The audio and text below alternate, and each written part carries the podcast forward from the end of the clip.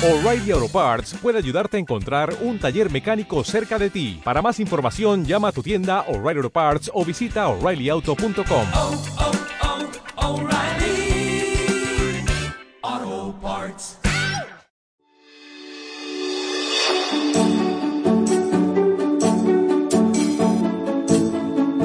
Hola, muy buenos días. Hoy estamos empezando una nueva serie de reflexiones que hemos titulado Ocho claves para la prosperidad, principios financieros. Y cuando hablamos de prosperidad, hay creyentes que creen, que piensan que una persona que camina con Jesús, que es un hijo de Dios, debe estar, debe vivir bendecido materialmente y debe tener el último modelo de vehículo, debe vivir en una muy buena casa y debe tener riqueza. Qué cosa tan espantosa y tan alejada de la verdad. Como también es terrible y alejado de la verdad pensar que la pobreza es una virtud y que la riqueza es pecado.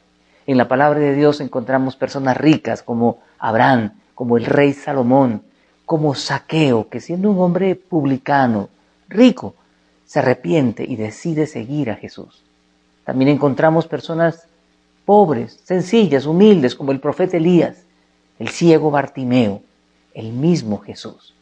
No es cuestión de tener o no tener, no es cuestión de riqueza o pobreza, es cuestión de aprender a vivir, a manejar lo que Dios ha puesto en nuestras manos como Él quiere que lo hagamos.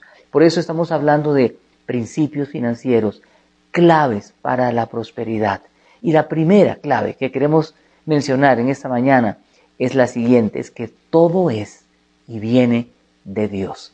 Por eso el Salmo 24, 1 dice lo siguiente, del Señor es la tierra y todo cuanto hay en ella, el mundo y cuantos lo habitan.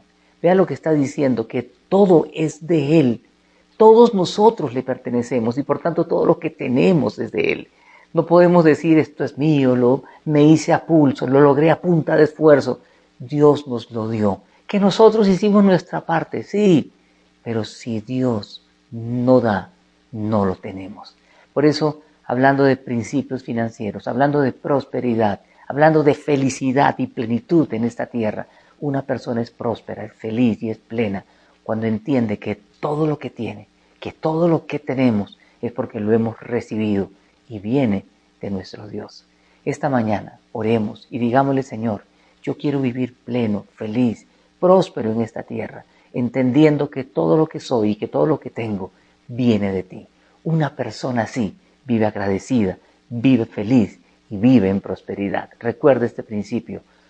Todo es y todo viene solo de Él y es para Él. Que el Señor los bendiga, que el Señor los guarde. Disfruta de más reflexiones en nuestro canal de YouTube. Suscríbete y activa la campanita de notificaciones.